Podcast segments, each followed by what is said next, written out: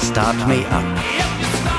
Das Gründermagazin für Wien auf Radio Enjoy 91.3. Mit freundlicher Unterstützung der Wirtschaftskammer Wien. Willkommen im neuen Jahr und willkommen bei Start Me Up.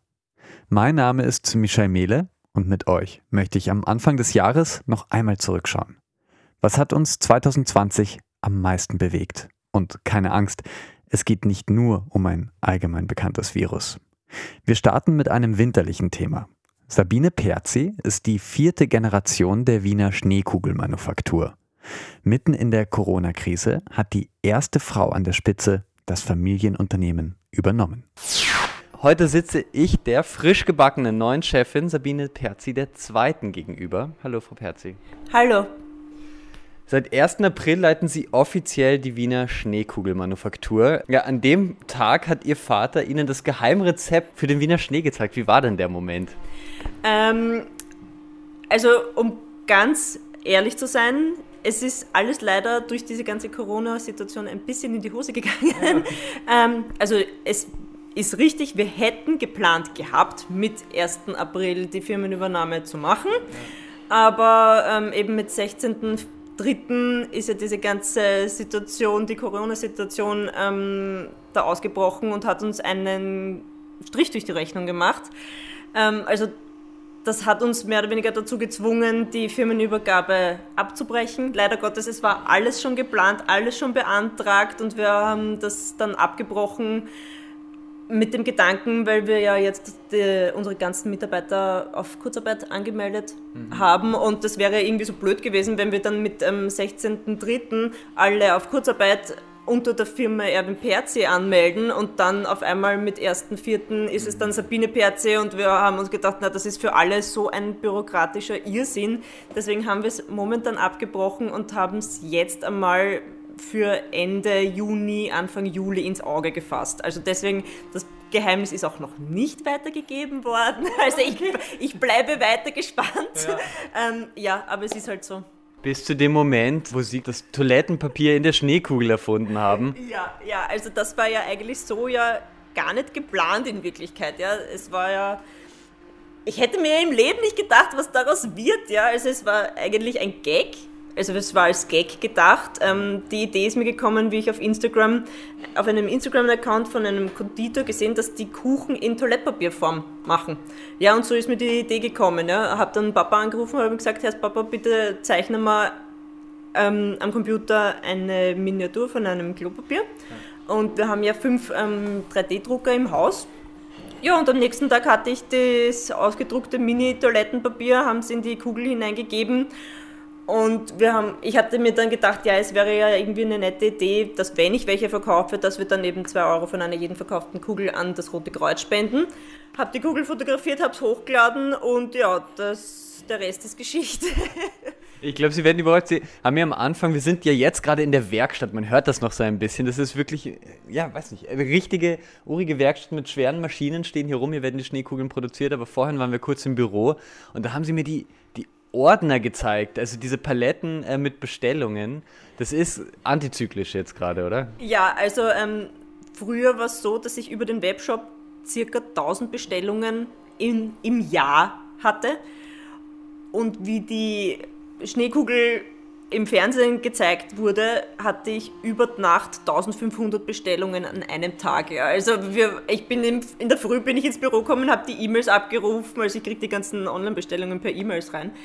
Und ich bin nur da gesessen und habe gedacht, erst, was ist da los? Ja, also wirklich halbe Stundenweise sind da immer wieder hunderte, hunderte von E-Mails eingegangen und ich bin nur vom Computer gesessen und habe mir gedacht, soll ich jetzt lachen oder weinen? Ja, weil alle sind daheim. Ich sitze mehr oder weniger mit meinem Mann da allein in der, in der Firma und ich kriege da tausende Bestellungen rein und ich, ja, ich habe nicht gewusst, was wir jetzt tun. Jetzt mussten wir sowieso erst einmal denken, okay, wie machen wir das logistisch, organisatorisch, produktionsmäßig, wo, wo kriege ich überhaupt so viel Verpackungsmaterial her? Weil natürlich, also wir sind ja jetzt eigentlich in der Off-Season, wir sind ja nicht einmal ansatzweise auf das vorbereitet gewesen. Ja, kann unser ähm, Versandpartner überhaupt so viele Packeln am Tag abholen?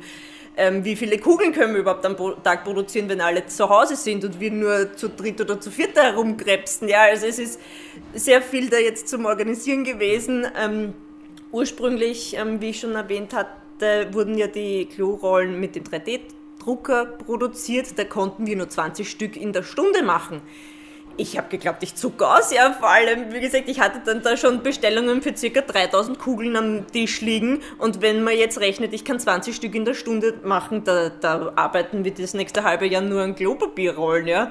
Deswegen haben wir dann ganz schnell ähm, eine Spritzgussform für das Klopapier jetzt produziert und da können wir jetzt ca. 2000 am Tag machen. Also es läuft jetzt. Und ich kann auch alle beruhigen, die Schneekugel mit dem Klopapier ist keine Limited Edition. Mhm. Wir werden für immer jetzt wahrscheinlich Schneekugeln mit Klopapier, also solange es die Leute wollen, werden wir es auch machen. Also es braucht sich keiner Sorgen machen, dass wenn er jetzt am Anfang keine Schneekugel ergattert hat, wir werden sie weiterhin produzieren und es wird auch zu Weihnachten noch Schneekugeln mit Klopapier geben. Ja. Und wahrscheinlich auch gekauft werden. ja, äh, hoffentlich. Die Wiener Schneekugelmanufaktur, die hat ja schon 120 Jahre auf dem Buckel sozusagen. Äh, kriegt man da ein bisschen kalte Füße, wenn man das übernehmen soll? Ähm, also das mit den 120 Jahren, das war ja auch so, wir hatten voll drauf vergessen. also es war so vor vor zwei oder drei Wochen ruft mich der Papa an, Herst, wir haben ja dieses Jahr eigentlich 120-jähriges. Und ich so, ja, um Gottes Willen, wir wollten eigentlich ein, ein Event abhalten und so weiter und so fort, aber eben durch diese ganze Corona-Situation, wir hatten voll drauf vergessen, ja. Auf jeden Fall hat dann der Papa eben so ein, ein kleines Modell ähm, kreiert mit einer Kugel, wo halt eben so 120 Jahre und so weiter und so fort. Mhm. Dieses Modell stellen wir dann in unser, in unser Museum. Aber die Kugel hat anscheinend den Leuten so gut gefallen, dass da jetzt auch mit den Klorollen auch welche von diesen Kugeln bestellt worden sind. Und vielleicht können wir ja doch im Sommer das noch nachholen, das ein bisschen zum Feiern. Schauen wir mal. Aber kalte Füße? Nein, also eigentlich gar nicht. Es ist so, jetzt bin ich die erste Frau in der Rangfolge, sage ich jetzt einfach einmal. Und ich fühle mich dadurch einfach noch viel mehr bestärkt. Also ich bin so eine kleine Feministin, ja, volle Frauenpower. Ich glaube, ich kann einfach mit meiner weiblichen Sicht der Dinge einfach einen ganz neuen Wind in das Ganze reinbringen. Ja, und ich bin so voller Energie und voller Elan und ich wirklich, ich habe so ein tolles Team und wir arbeiten so wunderbar zusammen und ich weiß, dass ich mit diesem Team und dieser Familie, die hinter mir stehen, alles schaffen kann. Okay, also keine Angst vor 120 Jahren Nein, auf jeden Fall. ja. Sie haben gesagt, Sie sind verheiratet. Würden Ihre Kinder dann die Schneekugelmanufaktur auch weitermachen? Hm. Oder lassen Sie denen das ganz frei? Oder würden Sie sich das wünschen? Oder wollen Sie überhaupt keine Kinder und geben es vielleicht einfach weiter? Das ist eine sehr schwierige, nein, es ist aktuell eine sehr, sehr schwierige Frage. Ähm, vor allem, äh, wie soll ich das sagen? Ich weiß es noch nicht, ob wir Kinder haben wollen. Ja. ja. Ja? Das ist jetzt momentan unterm Strich vor allem, ich bin jetzt in der Situation unheimlich dankbar, dass wir noch keine Kinder haben, weil ich sehe jetzt einfach, wie, die, wie meine ganzen Mitarbeiterinnen jetzt mit den kleinen Kindern daheim narrisch werden. Ja? Also, das, also man muss sich vorstellen, mit einem zwei, drei, vierjährigen Kind jetzt 24 Stunden zu Hause eingesperrt zu sein. Und das Kind will permanent bespielt werden. Das ist einfach so. Und ich würde, ich würde wirklich auszucken. Mhm. Und ich weiß, dass ich momentan, ich arbeite einfach so gern und ich hole meine ganze, mein ganzes Selbstbewusstsein und meine ganze Energie hole ich mir aus der Arbeit und ich empfinde eigentlich meine ganzen Mitarbeiter und die Firma als meine Kinder. Und ich habe damit eh schon genug Kopfschmerzen, muss ich ganz ehrlich sagen. Aber das sind halt ähm, kalkulierbare Kopfschmerzen, sage ich jetzt einmal. Aber ein Kind ist halt eine bisschen eine tickende Zeitbombe. Ja? Also deswegen, das, man kann ein Glück haben und das ist ein super Kind, aber das heißt nicht, dass, wie soll ich sagen, ich sehe auch bei ganz wunderbaren, glücklichen Paaren, dass da auch anstrengende Kinder rauskommen können. Du kannst das Kind nicht... Äh, vorbestellen, so wie es das haben willst. Ja. Nicht wie die Schneekugel. Nein, ganz genau. Und ähm, ich komme jetzt in ein Alter, wo natürlich jetzt immer alle, ja, und wollt sie nicht und bla bla bla. Ich weiß es noch nicht. Ich will eigentlich noch so viel reisen und so viel erleben. Und ich bin so glücklich mit meinem Mann.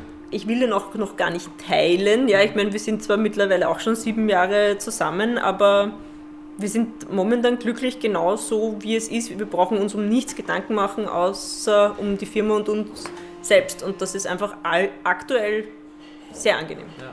Ich sage trotzdem vielen, vielen Dank. Jetzt habe ich ganz viel gefragt, aber es war sehr spannend ja. zu hören, äh, wie ein Familienbetrieb geleitet wird, ähm, wie er in dieser Zeit gerade geleitet wird, wie die Schneekugelmanufaktur eigentlich funktioniert und weitergehen wird. Dankeschön, Frau ja, Perzi. Dankeschön, hat mich sehr gefreut.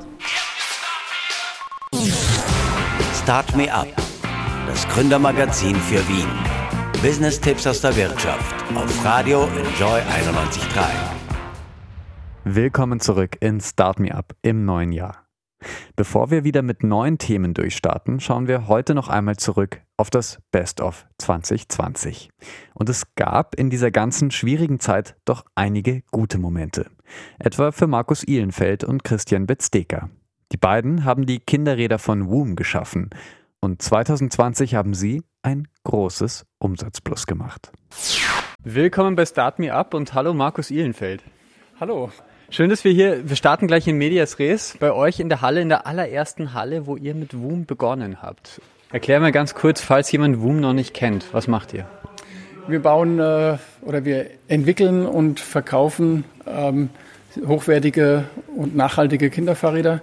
Äh, die sind extrem leicht, haben die leichtesten Räder am Markt. Das ist wichtig, weil ein Fahrrad für ein 15 Kilo Kind darf keine 15 Kilo wiegen, sondern muss so, so leicht wie möglich sein. Das ist eins. Zweitens, wir haben eine sehr ausgeklügelte Geometrie. Wir haben tausende von Kinderdaten genommen, haben die analysiert, entwickeln unsere Räder jedes Jahr weiter. Und wir, ähm, wir, wir, entwickeln und produzieren alle unsere Komponenten selbst. Das heißt, 95 Prozent der Komponenten am Rad sind Eigenentwicklungen von unserem äh, Produktteam.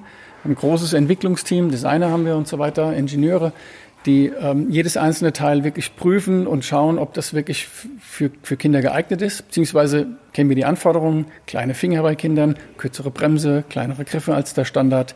Und so hinterfragen wir jedes einzelne Teil am Rad und entwickeln das kontinuierlich weiter. Also wir haben nicht einmal ein Rad entwickelt in 13 und lassen das, verkaufen es jetzt noch, sondern ähm, wir entwickeln jedes Jahr, wird das Rad komplett einmal runterneuert und kommen neue Teile drauf. Und es wird jedes Jahr ein Stück besser. Und äh, wir haben den Anspruch, das beste Kinderfahrrad der Welt zu bauen und zu verkaufen. 140.000 Kinder, bisschen mehr, haben schon mit euren Fahrrädern ähm, Fahrradfahren gelernt. Und jetzt seid ihr zum ersten Mal ein ganz großes Unternehmen. Dieses Jahr werdet ihr als Großunternehmen gewertet. Wie ist das für dich? Ja, das ist, äh, das ist ein ganz komisches Gefühl. Da muss man sich erstmal dran gewöhnen. Ne? Also von der, wir haben am Anfang ja, bevor wir in der Halle waren, in der Garage angefangen, bei mir zu Hause im Haus im 14. Bezirk haben da eben ein bisschen rumgeschraubt und haben gedacht, ja, wir, wir machen da nebenbei ein bisschen was abends und äh, am Wochenende verkaufen wir ein paar Radeln. Ja. Haben eigentlich gedacht, das wird nie so ein Nebenprojekt sein. Und, und dann jetzt, dieses Jahr jetzt zu wissen, wir sind äh, offiziell ein Großunternehmen in Österreich, das ist schon äh, manchmal, äh, ja, kann man das ja gar nicht so wirklich glauben. Ne? Komisch. Aber trotzdem cool trotzdem cool. Ja. ja. Äh, auf eure WUM-Fahrräder muss man regelmäßig warten, teilweise bis zu einem halben Jahr. Wieso ist das so? Ja gut, das liegt immer daran, dass wir, ähm, dass wir ein gutes Marketing machen, aber das gute Marketing funktioniert natürlich nicht, wenn das Produkt und der Service nicht passt. Also wir haben ein sehr, sehr gutes Produkt, was absticht von, von allem anderen, was es im Markt gibt. Also wir haben ein extrem gutes Produkt, durchdachtes äh, äh, Kinderprodukt und äh, ist qualitativ extrem hochwertig zu einem guten Preis. Und äh, der Service ist auch gut. Also wir haben ein gutes Package und die Leute vertrauen uns und die Leute, gerade Eltern, ein Produkt für die Kinder äh, ist natürlich noch mal was anderes. Ne? Das muss alles passen, die Story muss passen. Äh, wir müssen gute Leute sein, also gute Menschen sein. Wir müssen ein, ein gutes Produktversprechen haben und wir müssen es einhalten und wir müssen es die, die, die Botschaft auch zu den Leuten ähm, ja, in den Kopf bringen. Und da haben wir, glaube ich, einen ganz guten Job gemacht. Ja, also deswegen wartet man auch teilweise ein halbes Jahr lang auf eure Fahrräder.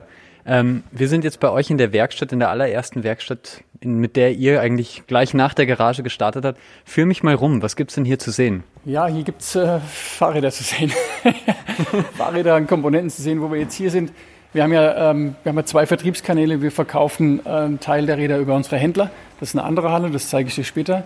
Und wir verkaufen auch äh, viele Fahrräder übers Internet nach ganz Europa, in alle Länder. Ja. Also wir verkaufen Fahrräder in jedes Land in Europa.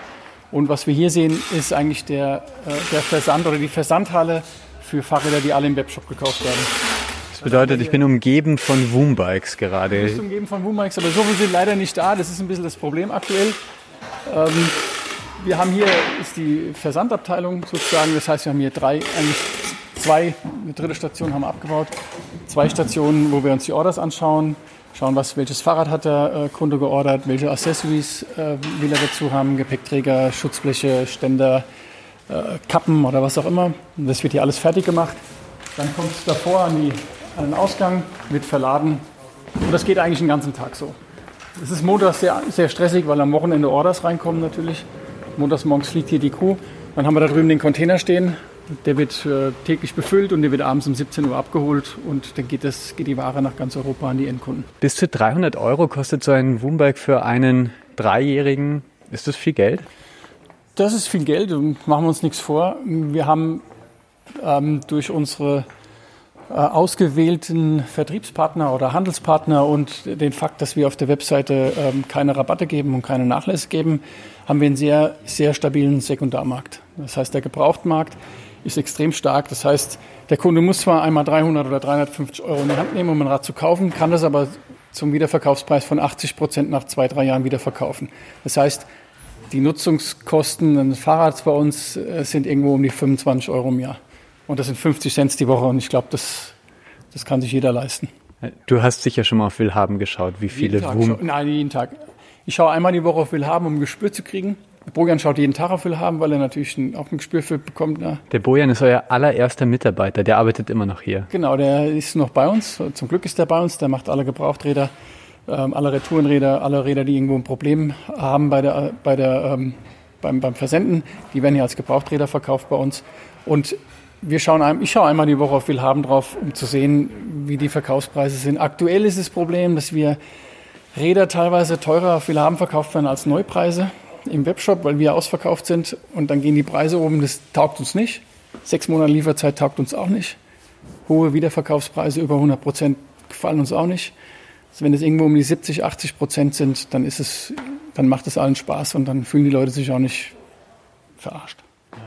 Ja. Jetzt nochmal die Handynummer von Bojan für alle Eltern. Ja, genau. okay, wir hören uns gleich zurück. Wir schauen uns jetzt mal eins der WUM-Räder ganz genau an. Start Me Up. Das Gründermagazin der FH Wien, der WKW. Willkommen zurück bei Start Me Up. Ich bin hier mit Markus Ihlenfeld, einem der Co-Gründer von WUM und dem Objekt der Begierde, einem WUM-Rad. Genau, das ist das WUM 3 in Blau, das ist schon gebraucht, wie es das heißt, da hängt. Für so Dreijährige tatsächlich. Ja, das ist für ähm, etwas größere Dreijährige. Eigentlich ist es für Vier-, Fünfjährige. Es ist ein 16 Zoll Rad und Größe ab 1,5 Meter fünf ungefähr gedacht, ja, für die Kinder. Super. Was zeichnet dieses Fahrrad aus? Erklär es mir einmal ganz kurz. Also es ist immer ähm, extrem leicht. Das Rad wiegt äh, 5,x Kilo. Also es wichtig ist, das Kind im Alter von vier wiegt vielleicht 20 Kilo und da geht es eigentlich beim Rad um jedes Gramm. Das immer, Gewicht ist immer ein wichtiges, wichtiges Thema. Es ist so, als würden wir uns vorstellen, wir fahren ein 30 oder ein 40 Kilo Fahrrad. Und da geht es ja nicht nur darum, um, um Steigungen einzunehmen oder um geradeaus zu fahren oder Steigungen zu haben. Es geht aber auch darum, dass die Kinder auch mal im Park einfach, das ist ja nicht unbedingt ein Fortbewegungsmittel für Kinder, das ist ein, Spiel, das ist ein Spielgefährte. So, und wenn, ein kind, wenn Kinder am Spielplatz spielen, sieht man ja ganz oft, fahren die ja nicht stundenlang, sondern die sind auf dem Rad, die schmeißen es hin, gehen in den Sandkasten, suchen Bienen und Bären oder was auch immer und springen wieder drauf. Also das Ding ist ja, das Rad ist ja komplett immer, wird immer aufgehoben, abge, abgelegt. Ja. Und äh, da macht es schon absolut Sinn, dass die Kinder ein leichtes Fahrrad haben. Tun sich halt auch extrem viel leichter. Und natürlich können Kinder mit anderen Fahrrädern, mit schweren Fahrrädern auch Fahrrad fahren lernen, das ist klar. Die können auch Fahrrad fahren mit schweren Rädern. Das wollen wir gar nicht, das wollen wir gar nicht äh, irgendwie anzweifeln. Aber man spürt schon, dass da doch durch die, das in Kontrolle sein von dem Fahrrad und das, das einfache Handling von dem, von dem Rad, auch durch die Geometrie, die Kinder dann doch äh, ein bisschen mehr Spaß haben, als mit normalen Fahrrädern zu fahren oder mit schweren Fahrrädern zu fahren. Ja. Ich habe ein Interview gelesen mit äh, eurem neuen Co-Geschäftsführer Guido ja. Dom, ähm, eben der ein halbes Jahr schon bei euch ist. Und er hat in einem Interview gesagt, ähm, ja, digitalisiere oder stirb. Wie ja. digitalisiere ich denn ein WUM-Rad? Ein WUM-Fahrrad ist per se jetzt nicht zu digitalisieren. Es ist äh, natürlich ein Produkt, aber alles, was, was darum passiert, die ähm, Supply Chain. Also das heißt, äh, was alles, was passiert, zum Beispiel von dem Moment, wo wir die Order platzieren bei unseren Produzenten, in dem Moment, wo das, äh, wo die die Räder auf, im, im, Container sind, auf dem Schiff sind, äh, verzollt werden, auf dem Truck sind, hierher kommen, eingeladen werden, ausgeladen werden und eingelagert werden. Das sind Prozesse, die müssen wir, die müssen wir digitalisieren. Und dann wollen wir natürlich auch, ähm, ja, das, mit Digitalisierung meinen wir eigentlich ähm, nicht das Produkt, sondern alles das, was drumherum geht, um ein gutes Produkt zum richtigen Zeitpunkt am richtigen Ort zu haben und auch ähm, den Service, der damit äh, verbunden ist. Was, ja, was den Endkunden angeht. Ja. Es gibt natürlich auch Connected Bikes, das weißt du bestimmt. Es gibt zum Beispiel, äh, ich kann mein Fahrrad verfolgen digital, wenn es mir gestohlen wurde oder wenn es einen vermeintlichen möglichen Unfall gegeben hat, gibt es vielleicht eine Nachricht automatisch an die Eltern. Kommt das bei WUM? Ja, was, also die, die, die, Kinder, die diese Fahrräder fahren, fahren die ja nicht alleine irgendwo in der Donau und kommen dann nach zwei Stunden wieder äh, zurück zu ihren Eltern, sondern äh, man kann davon ausgehen, dass zu 99 Prozent immer ein Elternteil dabei ist, wenn ein Kind im Alter von bis zu fünf Jahren irgendwo mit dem Fahrrad unterwegs ist. Also das Kind jetzt alleine morgens fünf Kilometer in die Schule fahren durch Wien, das wird wahrscheinlich nicht, das wird wahrscheinlich nicht passieren. Wir haben da ein paar äh, Ideen schon, aber auf der Projektliste und arbeiten da auch schon dran an, an, an ein paar Dingen. Aber da ist immer ein Elternteil dabei. Also da muss man sehr selektiv sein, was wir da dann anbieten werden ja. an Digitalisierung. Aber das war in Arbeit. Ja. Okay, okay, interessant. Mal schauen, was da kommt. Start Me Up, das Gründermagazin für Wien. Business-Tipps aus der Wirtschaft auf Radio Enjoy 91.3. Willkommen zurück in Start Me Up. 2021 wartet mit spannenden Themen auf uns. Wir blicken heute trotzdem noch einmal zurück. Welche besonderen Geschichten haben uns 2020 bewegt? Die Wiener Schneekugelmanufaktur und die Kinderfahrräder von WOOM konnten in diesem Jahr ihren Umsatz steigern. Aber für die meisten UnternehmerInnen waren die Zeiten hart. Die Vollpension ist ein Generationencafé im vierten Wiener Gemeindebezirk.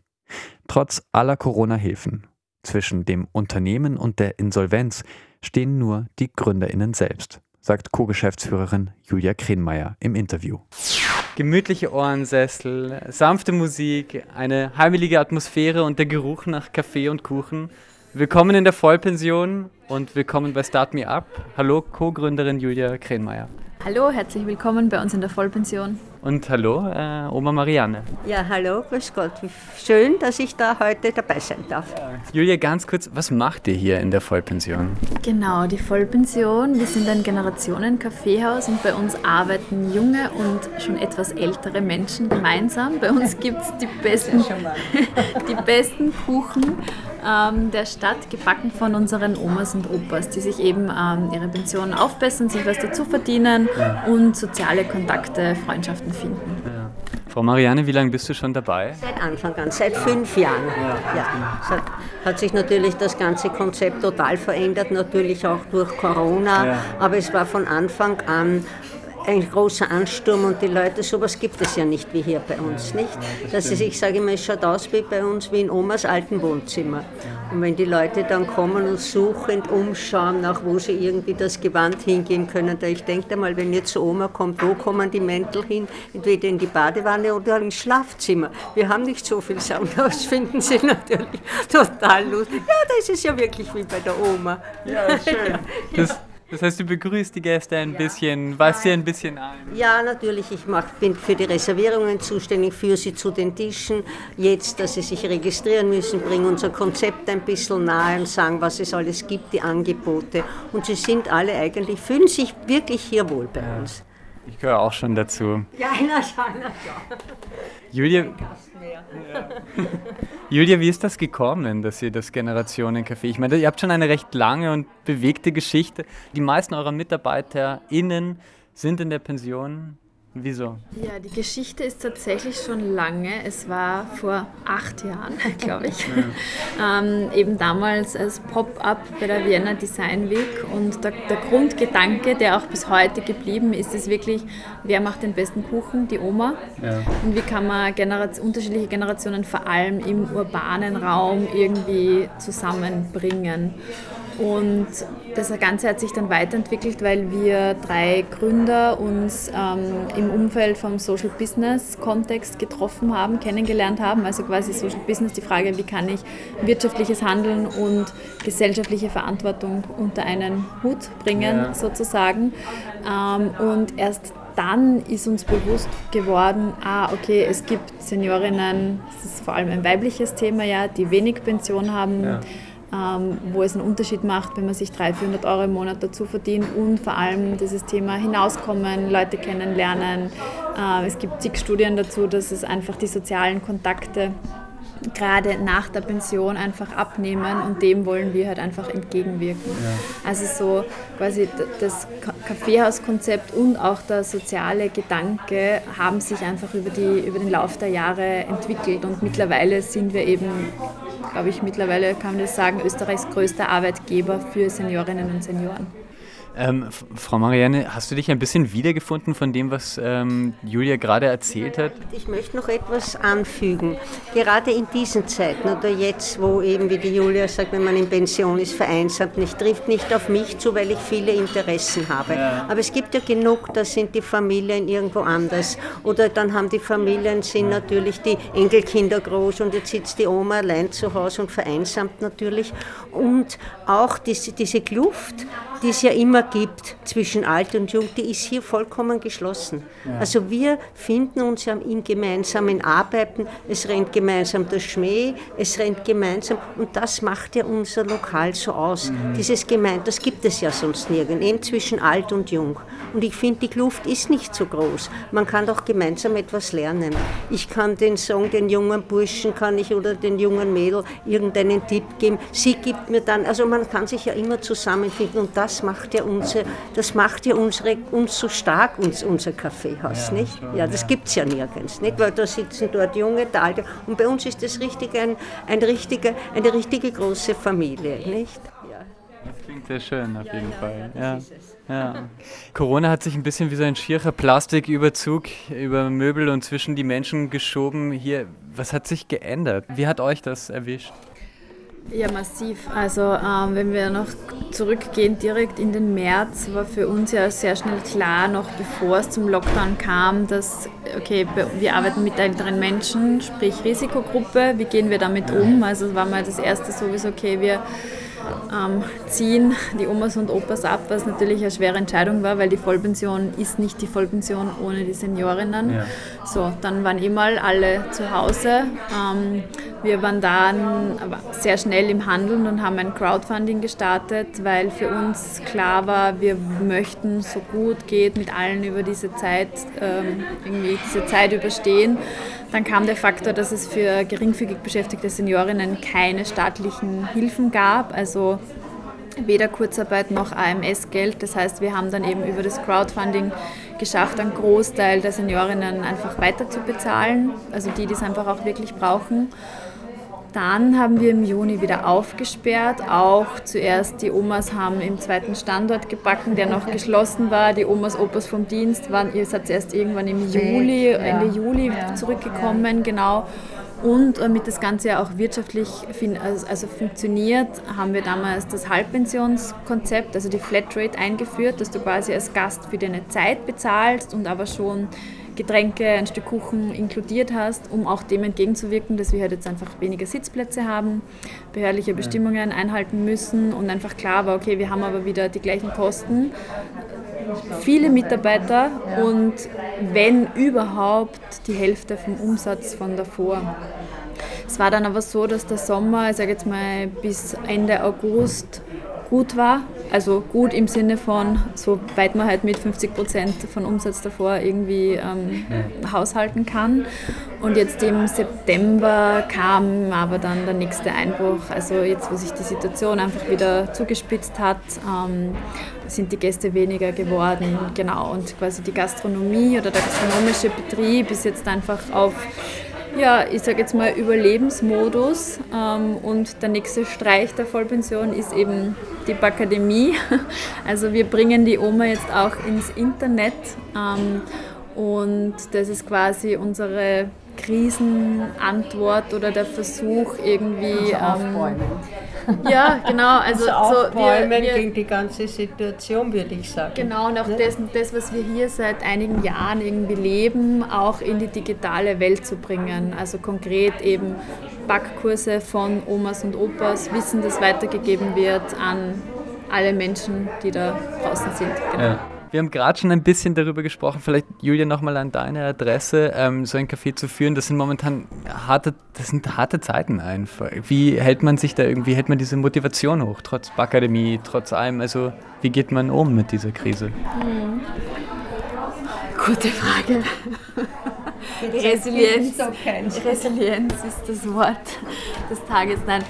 Ähm, ich glaube, was uns drei ähm, Gründerinnen antreibt, ist einfach die Vision ähm, oder der Gedanke, warum es die Vollpension überhaupt gibt. Also einfach einen Ort zu schaffen, wo nicht nur Alter keine Rolle spielt, sondern einfach generell Menschen zusammenkommen, sich auf Augenhöhe austauschen und neue Dinge und Verbindungen entstehen. Ja? Und dieser Gedanke ist irgendwie sehr tief. Bei uns ähm, drinnen und eben auch vor allem das Thema, dass gerade jetzt in Corona, wo Menschen, gerade ältere Menschen, eher von der Bildfläche verschwinden. Also wir wollen ja genau das Gegenteil. Also wir wollen Alter sichtbar machen und einfach das als Teil unserer Gesellschaft ähm, so, dass das erlebbar ist. Ähm, und dafür tun wir viel oder nehmen wir viel in Kauf, sagen wir mal so, ähm, damit das einfach auch weiter bestehen kann. Ja? Also dieser tiefe Glaube, einerseits das und auch, dass wir glauben, dass wirtschaftliches Handeln auch sinnstiftend sein kann. Ja? Und das zusammenzubringen. Und ob es uns gelingt oder nicht, das wird sich in den nächsten Monaten zeigen. Ja? Also wir wissen einfach nicht, was auf uns zukommt noch ähm, und ob wir das Ganze überstehen. Natürlich werden wir bis zum Schluss alles dafür tun. Ja. Wir reden auch gerade ja eben ein bisschen darüber, wie kommt dein Unternehmen eben durch diese schwere Zeit. Woran, woran entscheidet sich das? Liegt das an der Branche? Liegt das an der Unterstützung? Liegt das nur am Kampfgeist? Äh, letzteres würde ich am sagen. also weil auch zum Thema Unterstützung, ähm, das war die ersten Monate auch sehr schwierig. Also ja, wir eben, ähm, wir haben alle, die nicht geringfügig beschäftigt sind, sind in Kurzarbeit. Ähm, das funktioniert auch mittlerweile gut mit der Abrechnung, aber auch da kam das erste Geld im Juni, glaube ich. Mhm. Fixkostenzuschuss, erste Runde hat zum Glück funktioniert, aber dann ist es auch schon vorbei. Ja, ähm, also äh, alle Unterstützungsmaßnahmen, die angekündigt wurden, haben teilweise bei uns einfach nicht gegriffen oder ewig gedauert. Also auf das kann man sich definitiv nicht ver äh, also verlassen.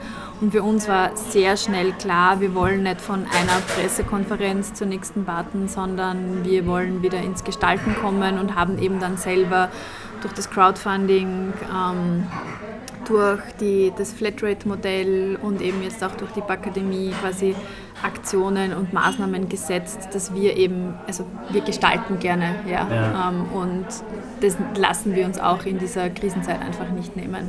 Ja, dann sage ich viel Erfolg und vielen Dank, Frau Marianne und Julia Krenmeier. Danke, gern geschehen. Und bitte kommt alle recht fleißig und schaut überall rein in alle möglichen digitalen Geschichten. bitte sehr. Start Me Up. Das Gründermagazin der FH Wien der WKW. Das war's für heute mit unserem Start Me Up Rückblick 2020.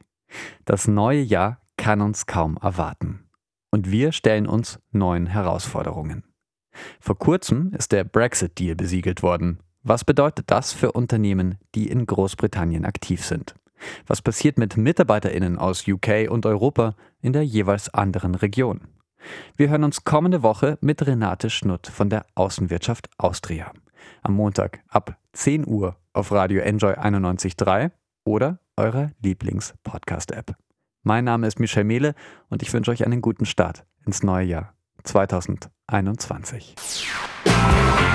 Start Me Up das Gründermagazin für Wien auf Radio Enjoy 91.3. Jeden Montag von 10 bis 11. Alle Infos unter enjoyradio.at.